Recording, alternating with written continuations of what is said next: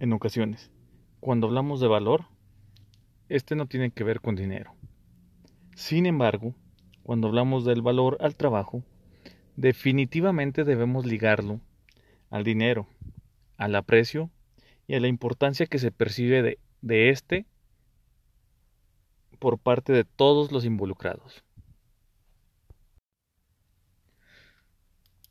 Hola, espero estés bien. Bienvenido al capítulo número 13. Hoy quiero platicarte acerca de algunas teorías economistas, las cuales hablan principalmente de los salarios, cómo se rigen y por qué tienen ciertos topes y sobre todo por qué de cierta manera es una forma de esclavizarnos y atarnos a nuestros empleos, con la esperanza de algún día poder llegar más lejos. Y quiero que cuando analices esto y me escuches y después te pongas a investigar, por favor, dejes de regalar o abaratar tu trabajo. Mi nombre es Arturo Varela. Comencemos. Desde el inicio de los tiempos, así como la misma concepción de la idea moderna del trabajo y las remuneraciones que se otorgan como pago de este, han surgido diferentes teorías e hipótesis con la única finalidad de querer explicar o regir cómo funcionan o cómo deberían de ser dichas remuneraciones. Hoy Solamente quiero platicarte de algunas porque creo desde mi punto de vista que son de las más relevantes. Vamos a comenzar por la teoría de la subsistencia, postulada en 1817 por David Ricardo, y la cual nos dice que el precio natural de la mano de obra es aquel que permite subsistir y perpetuar la raza, que éste no tiene un incremento, pero tampoco disminuciones y que su valor va directamente ligado a la oferta de demanda. Nuestra segunda hipótesis es la teoría del fondo de salarios, postulada en 1848 por Joan Stuart, la cual nos dice que el trabajo es como una mercancía cualquiera, sujeta a la oferta y a la demanda, donde la demanda es impuesta por los dueños del capital, o se hace que son los dueños de los negocios, los que dictaminan qué tanto trabajo hay, mientras que la oferta es dictaminada por los trabajadores. Eso quiere decir que entre más trabajadores haya para un cierto tipo de trabajo, más barato será el pago por el trabajo. Y mientras más escaso sea el trabajador que pueda realizar este trabajo, mayor será la remuneración por este quise dejar al final la, teoría de Karl Marx, porque dentro de todas las que he leído, me parece que es la más transparente y la que mejor plasma cómo se estructuró el mundo de los negocios y realmente cómo funciona en este modelo capitalista que nos rige o rige la economía en su mayoría mundial. Esta teoría nos dice que el monto que los patrones le pagan a sus trabajadores no es realmente el monto del valor de su trabajo, sino que es el monto que reciben por el valor de la fuerza de trabajo, donde la fuerza de trabajo se determina por el tiempo de trabajo socialmente necesario para realizar o producir algún producto. En esta teoría, Marx encontró que una jornada laboral se divide en dos partes. En la primera parte, se dedica solamente a cubrir los costos de producción y los gastos en torno a esta. Y el trabajador obtiene solamente los bienes y servicios necesarios para subsistir, no más, no menos En la segunda parte de esta jornada laboral es aquella donde el dueño del negocio o patrón, etcétera, recibe las utilidades del negocio, porque es una parte del tiempo que estás trabajando que no se te atribuye. Y Marx la denomina plusvalía, que en otras palabras es lo que el trabajador produce y no se le paga. Espero hasta aquí no haberte aburrido y que de una forma u otra vayas analizando la trampa que el salario y el modelo de capitalista tiene para sus trabajadores. Y no es que quiera ser cruel ni que diga que está mal completamente, ¿no? Pero de acuerdo con estas teorías, si las analizamos, los sueldos que proponen son para subsistir, nunca para dejar de ser empleado, nunca para vivir una vida cómoda, sino que los crearon para que te mantengas ahí, atado, atado a ese trabajo o a otro trabajo, pero que nunca sobrepases de ahí. Y que en cambio, las personas dueñas de los negocios, dueñas del dinero, cada día tengan más. Entonces, analizando estas teorías, podemos ver claramente que tu trabajo jamás te va a pagar algo equivalente en relación a lo que produces. Y por más cruel que suene, así funciona el sistema. Y el sistema se creó para ponerte a trabajar y darte justo lo necesario para que subsistas. Y cuando digo subsistas, es independientemente de la cantidad de dinero que percibas de salario. Porque debemos recordar que de acuerdo a nuestros ingresos es el nivel de vida. Pero también, de acuerdo a los ingresos, son los gastos que tenemos. Entonces, si ganas mil pesos, tienes que subsistir con mil pesos. Si ganas cien mil, tienes que subsistir con cien mil. Mucha gente podrá decir que no es cierto, pero créeme que cuando tienes ingresos altos, tus gastos también se elevan demasiado y en realidad es la misma vida, pero potenciada a otra escala.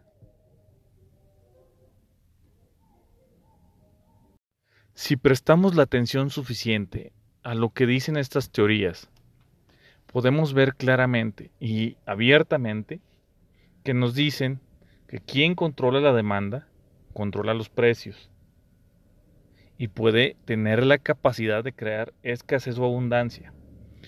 De tal manera que son quien dictamina cuánto vale un trabajo y cuánto están dispuestos a pagar por ese trabajo. Entonces, como trabajadores estamos condenados a nunca percibir lo justo o algo más equitativo en relación con lo que producimos. No necesariamente. Existe una forma en la que podemos de cierta manera influir en lo que recibimos. Pero para ello es muy necesario que sepamos el valor de nuestro trabajo. Porque cuando sabemos el valor de nuestro trabajo, somos conscientes de los resultados que podemos otorgar. Y esto de una forma u otra nos da la seguridad suficiente, o debería de ser así, de poder llegar de una forma u otra a mejores acuerdos, acuerdos que beneficien mutuamente a ambas partes.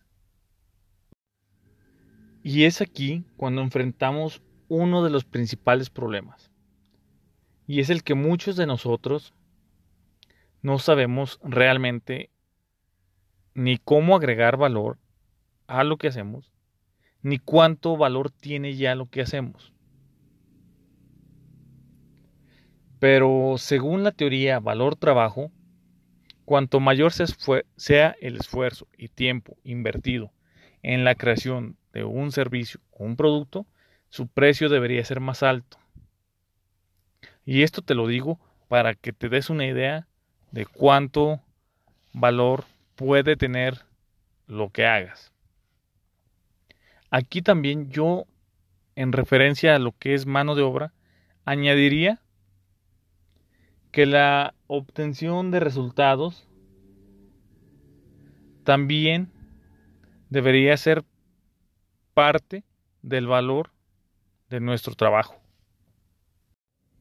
Entonces, las preguntas del millón y las preguntas del por qué estás escuchando este podcast en busca de alguna ayuda o solución.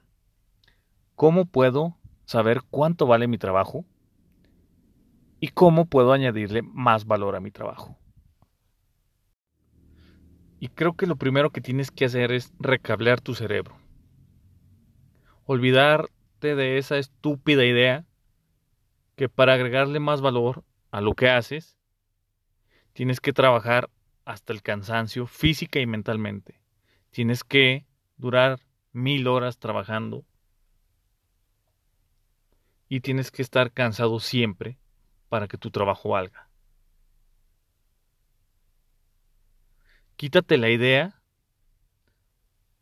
de que tienes que cansarte y vivir en el trabajo para ganar más.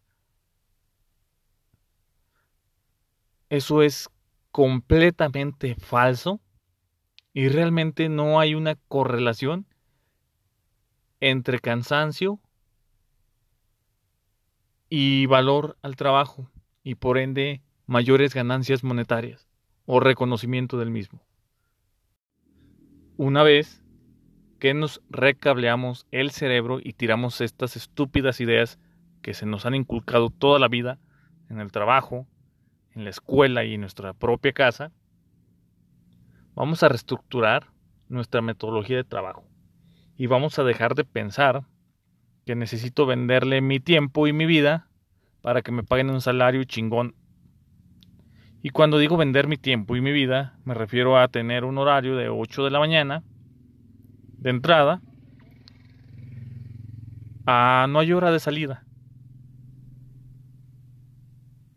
como es en el 90% de los trabajos. Quiero que comiences a buscar la manera de trabajar por resultados. Y saber que el valor de este trabajo aumenta conforme somos capaces de obtener dichos resultados en un menor tiempo y con menores recursos, sabiendo de primera mano que los resultados no dependen de un horario, sino que dependen directamente de tus capacidades, habilidades, energía y el hambre que tengas de querer ser el dueño de tu tiempo y de tu vida en general. ¿Por qué? Porque cuando cuentas con estos recursos, sabes lo que eres capaz de hacer y sabes el tiempo que te puede tomar. Y el tiempo que te puede tomar es mínimo en comparación a solamente cumplir con un, con un horario laboral.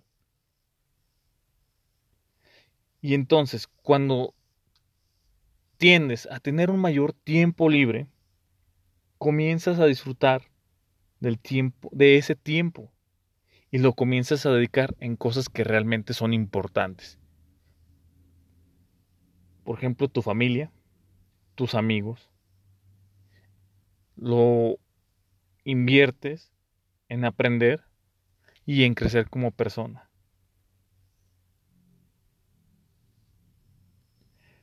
Pero, déjame serte honesto, todo depende de qué tan dispuesto estés a salir de tu zona de comodidad o tu zona de confort, como quieras llamarle. Y luego te vas a preguntar, ¿cómo le puedo seguir agregando valor a mi trabajo y a lo que hago o lo que produzco? Y justo aquí es cuando te voy a pedir que una vez más recablies tu cerebro. Y que en cierto modo te cambies de chip, por lo menos en la parte a lo que mano de obra y trabajo y empleado se refiere.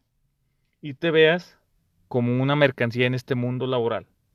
porque este mundo laboral no es otra cosa que otro mercado. Y como mercancía laboral, tú le vas añadiendo valor conforme las necesidades que satisfagas y los resultados que estés dando a través de las herramientas como lo son habilidades y conocimientos que poseas. Esto significa que siempre tienes que estar en un proceso constante de mejora contigo mismo, no con el de al lado, no con el vecino, no con el compañero de trabajo, contigo mismo. Y tienes que seguir preparándote y actualizándote. Porque el mundo avanza a una velocidad súper cabrona y cambia todos los malditos días. Y puede que lo que hayas aprendido ayer no funcione mañana. Ya para cerrar, te puedo decir que una vez que sepas de lo que eres capaz y el potencial que existe dentro de ti, confío plenamente en que vas a dejar de malbaratar tu tiempo y todo lo que vales como mercancía laboral. Y que antes de aceptar un salario mediocre o muy por debajo de lo que podrías ganar y de lo que generas, lo pienses dos veces. Porque si bien es cierto que los dueños del capital y la gente de dinero y los dueños de los negocios son aquellos que controlan el mercado laboral, nosotros, al no valorar nuestro trabajo y lo que hacemos, estamos a su merced y a lo que ellos decidan y el precio que ellos pongan. Por otro lado, creo firmemente que si dejamos de ceder o malbaratar nuestro trabajo, probablemente tengamos mejores remuneraciones y quizás hasta el mismo sistema valore más nuestro trabajo y con ello podamos estar un pasito más cerca de cumplir nuestras expectativas, nuestras metas y objetivos personales y profesionales. Pero todo depende del valor que le des a tu trabajo.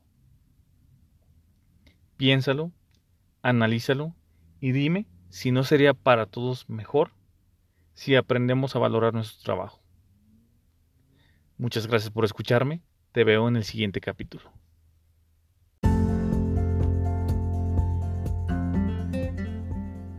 A ti que me escuchas, quiero hacer una pequeña pausa.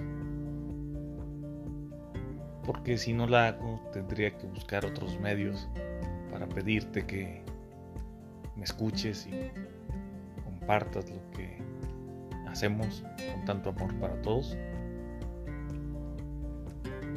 Soy Arturo Varela. Hago estos podcasts para tener pláticas y dar puntos de vista que quizás a veces nos limitamos a dar por diferentes razones. Sígueme en mis redes, Facebook, Instagram, Twitter, las uso todas en la medida de lo posible. Me encuentras como Arturo Varela con un 4 al inicio y 1 al final. Estaré agradecido. Te mando un abrazo. Y no te quite mucho tiempo para escuchar esto.